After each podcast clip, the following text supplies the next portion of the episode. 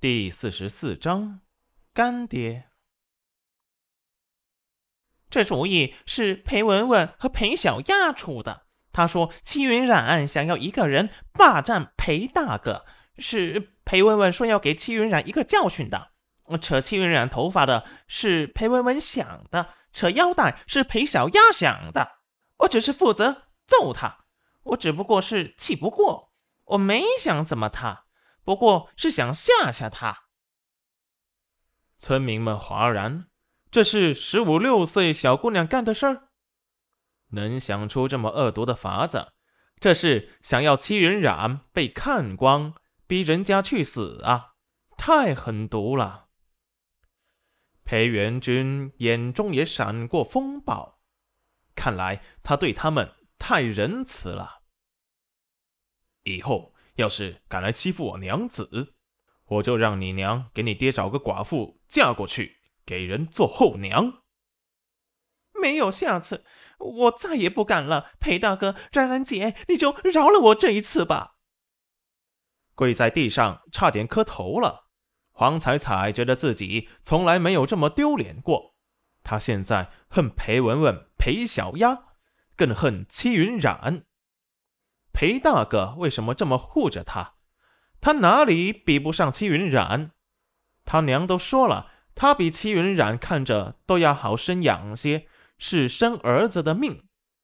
为什么裴大哥不喜欢他呢？裴元君没有说话，只是吩咐暗卫把裴小丫和裴文文恐吓了一番。听说第二日两人就被吓病了。又加上他们做的事在村子里传开了，在家被自家的娘毒打了一顿，没脸见人，藏在家里不敢出来。裴元君抱着戚云染走到了没人的地方，戚云染一下子从他的怀中跳了下来。裴元君手指僵硬轻握，有些失落的收回手。走吧，去镇上。给小景轩处理上学的事，齐云染这才想起来，好像他把小景轩给忘了，立即视线下意识的去找，却在裴元君的身后找到了。小小的人亦步亦趋的跟在裴元君后面，一点儿也不怕，反而很悠然自得的模样。干娘，我在这。小景轩见干娘终于注意到他了，立即偏着小脑袋：“是你去叫裴元君？”“是啊，我怕干娘受欺负，所以去找了干爹。”“干爹？”“对呀，干爹说干娘叫他夫君，我就要叫他干爹。”齐云染看向裴元君：“你可真无耻！”娘子，此言差矣。到时候去见了我夫子，他亦称你为干娘，却称我裴叔叔，你让夫子怎么想？你可以说我们跟你没有关系。娘子经常骗人嘛。我的寿野恩师，你怎么忍心骗一个老人家？没等齐云染说话，又道：“况且恩师一直都想见见我的童养媳。”今日刚好让夫子见见。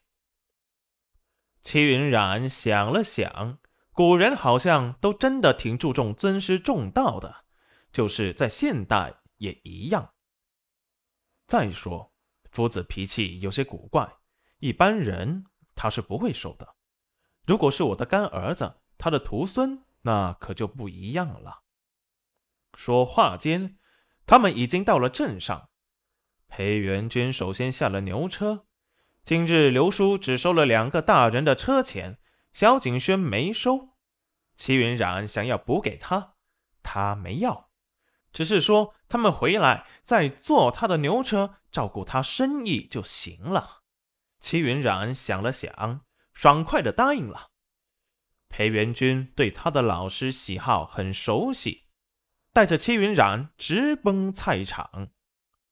买了猪肉、牛肉、鸡肉、鱼肉，然后又去镇上的酒铺排了队打了酒。等他买完东西，戚云染想要付银子，可是却被裴元君阻止了，说是他几年没见夫子，他自己一点心意。齐云染也就没有跟他抢了。不过人家拜师都是送文人墨客喜欢的砚台、毛笔之类的，他买的全是肉食，人家夫子能收下小景轩吗？